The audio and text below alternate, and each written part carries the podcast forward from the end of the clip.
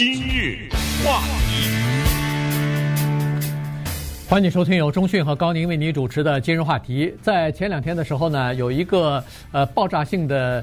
呃，这个新闻哈，这个就是潘多拉文件啊，这个呢是由一百一十七个国家，差不多有六百多名调查记者啊，他们联合起来行动，呃，通呃花了几个月的时间，从差不多十四个不同的来源当中呢，呃，他们就挑选出来将近一千两百万份的文件给公布出来了。那这些这些文件呢，就起名为潘多拉文件啊，他们是呃，就是揭露全球的一些。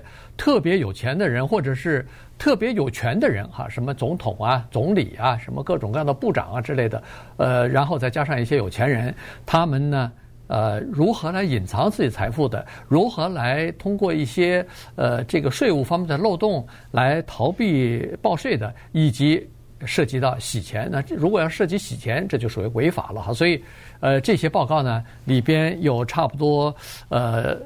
六百四十万份是文件，然后有将近三百万份是图片，然后有一百万份左右的电子邮件，还有差不多五十万份的叫做电子的表格啊。所以呢，这里边的内容非常的丰富，从里头呢可以看得出来。一般的人大家可能也都不认识，但是有一些什么国家领导人之类的有钱人呢，这个是知道的。所以呢，他披露了一些这个权贵人士他们是存了多少钱，在这个呃就是叫做海外的离离岸的公司里边，通过这种手段，他们隐藏了多少财富？大家还记得五年以前的巴拿马文件吗？Panama Papers，这个事情呢，当时已经是非常轰动了，因为五年以前的。那一份文件的公布，让我们看到了很多我们很熟的名字，包括一些华人很熟的讲中文的人的名字，这就不再重复了。大家可能还记得。但是呢，这一次的潘多拉文件的公布和五年以前的巴拿马呢，有一个地方很相似，就是他再一次把一些打着反腐标志的人、举着反腐大旗的人。他实际的做法 对不对？嗯、对，是什么样的？有一些人口头上是冠冕堂皇的，这些人他在做着一些什么事情？这是第一。第二呢，和巴拿马文件有一个地方相似的是，有一些人的一些做法并没有违法，这一点至关重要。否则的话，那马上就 对不对？启动了司法机制了。他的做法并没有违法，但是。他让我们看出了这个人是一个什么样的人而已，也就是说呢，他有道德的问题，没有法律的问题。还有，不管是巴拿马文件还是潘多拉文件，可以相信呢，都是里面的人给捅出来的。你不管有几百个记者来自多少个国家，你是挖不出来的，一定是在这些。操作的过程的当中，这些机构当中有人实在是看不下去了，上千万份的文件拿出来啊！嗯，他要是没有里面的人帮助，怎么可能呢？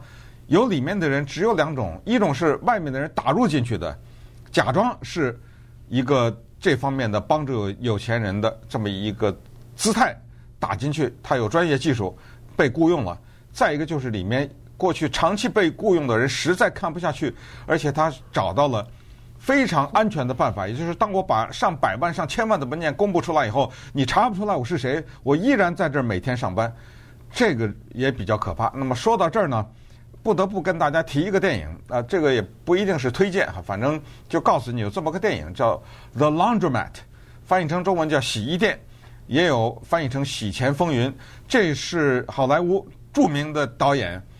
奥斯卡得奖者 Steven Soderbergh，他请了四大明星 Meryl Streep、Gary Oldman、Antonio Banderas 以及 Sharon Stone，请了这四大明星呢，演的是二零一六年的巴拿马文件的内幕。他这一个电影只能说是叫惊心动魄。他从 Meryl Streep 先生，当然这是电影情节啊，一次轮船的事故、游船的事故开始讲起。这才叫顺藤摸瓜。他的先生因为一个事故去世了，他想找保险公司赔点钱，就这么点小事。没想到，你知道引出了谁了吗？后来在这个电影当中，薄熙来。这个电影当中有王立军，有薄熙来，有古开来，以及对那个英国商人海伍德的杀害啊等等，都在这个电影当中有表现。他是多管齐下，包括非洲的一个巨富，他的女儿的故事，他把所有的这些都连接在一起。最后集中在 Meryl Streep，我忘了他那个人物在电影当中叫什么了。这个人物身上啊，到最后有一个不可思议的大曲折、大结局，或者是嗯大悬念的一个揭露啊。所以就是说呢，有电影的表现啊。这个电影当中用的所有的律师事务所的名字全是真的，用的什么薄熙来、古开来、王立军的名全都是真人啊，用的是真名，他没有虚构。但是 Meryl Meryl Streep 这个名字。是虚构的，那我们就来看一看这一些平时我们看到在新闻媒体上经常出现的这些名字，这些国家的首脑、他们的总统、他们的首相，包括香港特首什么董建华、嗯、梁振英等等这些人，我们看一看他们实际的生活当中是怎么操作的，是用什么办法来藏匿他们的金钱？对。呃，在这个文件当中呢，他披露出来的一个就是约旦的国王啊，他呢在英国也好，在美国也好，都有这个豪宅啊，都有房地产的投资，总价值呢是应该在七千万英镑，差不多一亿美元以上吧。呃，那么它是一九九九年开始啊，呃，在这个英属的叫做维京群岛啊，还还有呃其他的一些避税天堂吧，它成立了一些。呃，叫做离岸公司或者就叫空壳公司啊，然后通过这个空壳公司的复杂的这种呃组织结构呢，交叉的来拥有这些房房产哈，所以呢就隐蔽起来他自己是这些房产的主人的这样的一个真相。但是现在呢，基本上给挖出来了哈，他至少是拥有十五栋在海外的各种各样的豪宅，包括在美国，在我们洛杉矶南加州的这个马里布，他有三栋豪宅是挨着的哈，三栋豪宅。呃，都是挨着的，呃，所以呢，如果要是对马里布比较熟的话，没准可以查出来哪三栋豪宅是他所拥有的哈。然后在英国的伦敦啊，在这个英国非常著名的皇家的马这个赛马场旁边啊等等，他都有这个各种各样的住宅哈。所以呢，这是呃这个约旦的国王。但是问题你不要忘了一个事情，就是约旦是一个穷国，嗯，约旦的老百姓很多人根本。是没有基本的生存的维持生存的经济能力的。约旦国王现在他下面的发言人一看，哎呦，潘多拉文件公布出来，我们这国家的国王有一亿美元的房产在海外，而且这一亿美元是藏着的。嗯，你要知道，呃，他不是没报，是被挖出来的。忙不迭的解释说，这是我们国王，你听着啊，自己的钱。嗯。你听听这句话有什么问题啊？约旦的国王他自己的钱，那我想问，什么钱不是他的呀？对不对？你想一想啊，因为现在潘多拉这个说这个钱可能不是你的，那不是你的是谁的？这是第一。第二，作为一个国王，还有必要贪污吗？你还有必要把你的钱藏起来吗？你需要十五个房子吗？你可以想象那马里布的。三个房子那都是非常大的豪宅，你也可以想象一年当中有多长时间那是空着的，对，对不对？对，你可以想象他的十五个房子，他在巴黎的也好，在伦敦也好，在一年当中多少时间？当他的国家的老百姓看到他们带引号的爱戴的国王是过着这样的生活，再看一看他们自己过着什么，你合法和不合法已经毛毫无意义了，你不觉得吗？对对。而且呢，这个这个就是潘多拉文件的公布的日期，就是现在这个时候呢，刚好是，呃，应该说是一个呃敏感的时期，而且就是说，在全球范围之内，人们对贫富不均、对这个整个的收入方面的这个差距之大，已经引起了相当大的这个呃，怎么说呢？就是对有钱人的这个不满意，已经到了这么一种程度了。再加上疫情关系呢，在疫情期间呢，使得这个贫富不均的这个问题、收入不公平的这个问题呢，变成了一个非常大的社会问题哈。所以，呃，甚至包括国际上都有这个问题，就是它还不是个人了，有有富裕的国家、有钱的国家，那疫苗一个接着一个哈，就是你可以打第三针了。可是贫穷的国家第一针的普及率还不到百分之十，所以这个整个的这个情况就反映出来全球的这个贫富不均的现象啊，不仅是在个人身上存有，其实在国家与国家之间也是存在的。今日话题。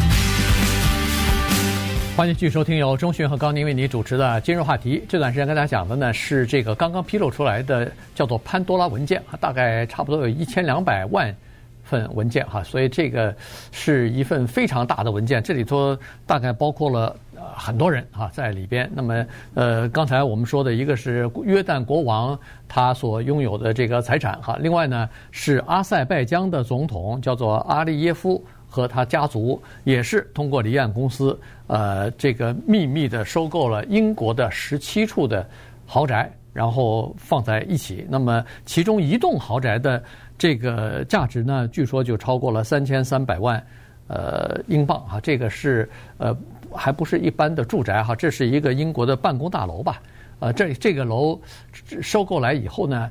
楼的拥有人的名字是总统十一岁的儿子啊，这个在这个呃潘多拉文件当中呢也给披露出来了。这也是一个顺便说一下，一个穷国，一个可以说是非常穷的国家。台湾翻译成亚瑟拜然。对，这个国家的老百姓啊，很多的地方，尤其是乡村呐，什么这个地方的老百姓，他们的生活跟什么四五十年前都没有什么太大的改变的，这么一种情况。当他听说了他们的总统阿里耶夫是这样的人的话，他们会怎么想？再加上阿里耶夫还打着反腐的这种旗帜呢，嗯，还以这种姿态出现，人们自然的会想：请问你的钱是哪里来的呀？对不对？你为什么要藏着呢？因为我们现在说的潘多拉文件，他这些钱，我再次重申，不一定是违法。但是一定是藏着的，对，哎、呃，他一定他不想让你知道，当然他有合理的原因，也许，但是不管他的合理不合理，他是藏着的，所以这个国家的这个总统，他拥有这么多的钱，而他自己国家的人这么穷，我不知道该说什么了，反正大家自己想吧，对，对不对？藏钱有这么那原因当然很多了，有的是避税啊，完全是为了避税，有的可能就是那避税就不对了呀。呃，避税，但是对他，但是他他不道德，但是他不，他不违法哈，就是说通过合理的这个渠道，他是可以，他是可以设计成把这个钱通过什么海外注册的一些公司，呃，就是这个离岸公司来进行拥有啊什么的，这样的话，但是他传递的信息就是连你都避，那你为什么叫我交呢？对，对不对？当然了，那那就是说。呃，只有这样说，就是说谁有本事谁避吧，对，只能这样子哈。超级有钱的人他就可以避，你你的月薪三五万块钱就别避了，你也避不了，你也请不起这些人呐。这些人月薪三五万很高啊，你要说的是我是说年薪三五万万的话，这你就别避了哈。原因是你请的那些人都请不起。你在离岸公司，你要注册一个公司很容易，但是你要请人去注册，注册完了以后，他要给你。做你的公司的各种各样的文件，嗯，然后给你呃组成一个这个什么董事会之类，那些董事基本上都是不存在，但是他给你做的有名有姓的，那那他不是白做的，这是需要钱的。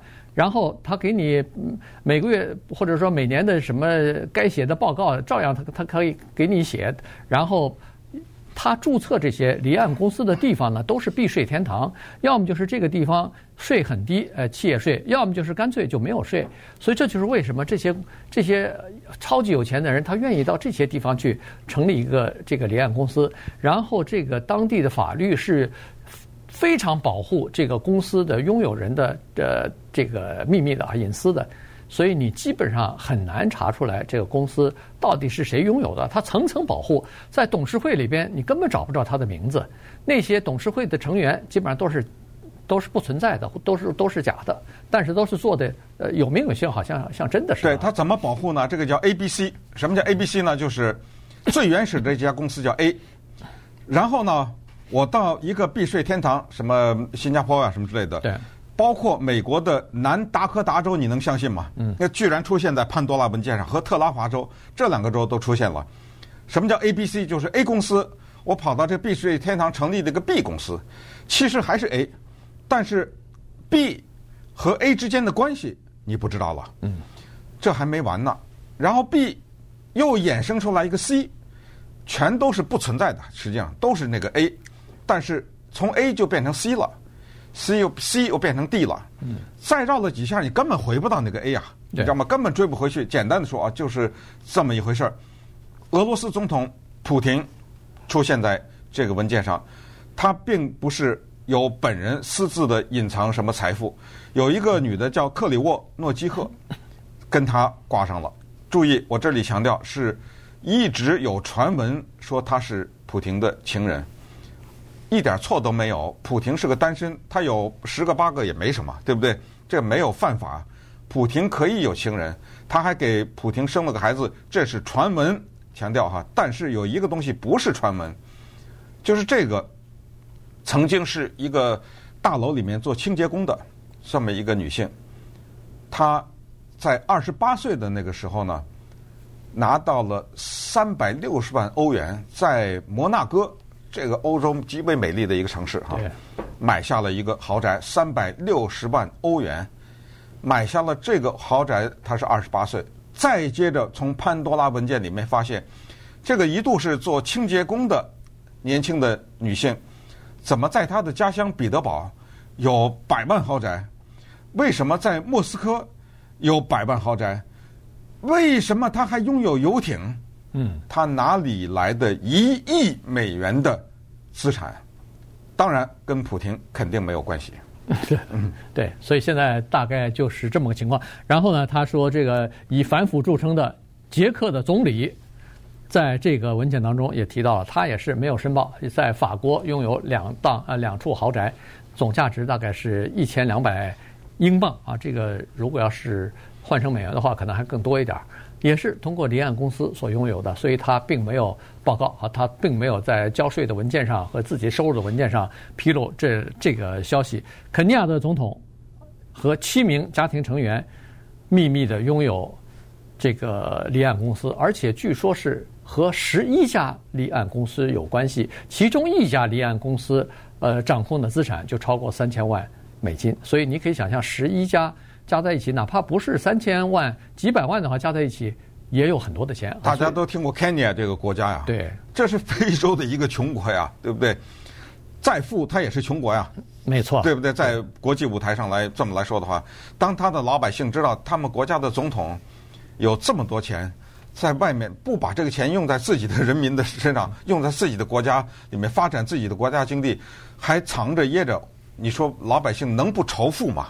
你知道吗？这种巴拿马文件也好，还是潘多拉文件也好，它就是激发这种仇富的心态，让人们再一次觉得，就是当这些人有了权、有了钱以后，他们所说和所做不是一回事儿。对，在那些国家，他比如说捷克的总理，他这个钱到哪儿来的？咱们假设他是呃正常的啊，这是干净的钱、合法的钱，但是他藏起来这件事情本身。可能就觉得，哎呦，有朝一日如果我下台的话，遭到清算的话，呃，或者政局不太稳定的话，那我应该有点钱在国外啊。我我人跑到国外去，不能身身无分文啊，所以为自己做好一条后路啊，有。有很多情况是这样的。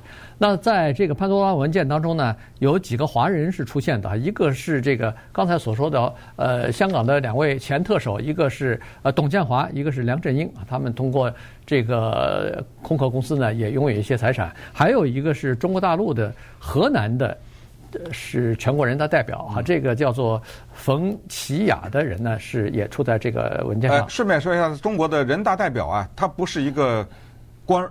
他不是一个职务啊，也就是说，你做了人大代表，年薪五十万什么的，我几百万不是啊，没钱。你啊，你是在一个其他的，比如说你是一个优秀人才啊，或者体育运动员，或者是什么企业家。那么这个良性女子啊，嗯，呃，她冯姓啊，冯姓女子呢，她是一个企业家。对，所以呢，她在中国大陆，你如果民营企业家做到一定的程度的话。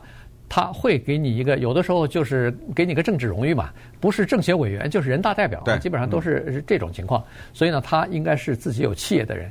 然后还有一个人出现在这个上头呢，就是阿里巴巴的第二大股东蔡崇信啊，他在这个呃文件当中啊，潘多拉文件当中呢，他是有的。这个文件当中还就是披露了这个蔡崇信，因为作为一个外国人，他在中国大陆是没有办法投资科技公司啊，什么债券公司啊，什么，他有各种各样的限制的哈，就是说你无法对这些像媒体啊，有一些 IT 的这些产业行业你是不能投资的，但是绕一圈儿。变成一个什么开曼的一个什么呃维京群岛的一个公司的话，那就可以投资了。所以呢，这个就是这么一回事啊。然后他在空壳公司利用空壳公司呃呃，就是组织这个阿里巴巴在纽约证券交易所上市啊什么的这些文件呢，都在潘多拉这个文件当中呢有呃有披露。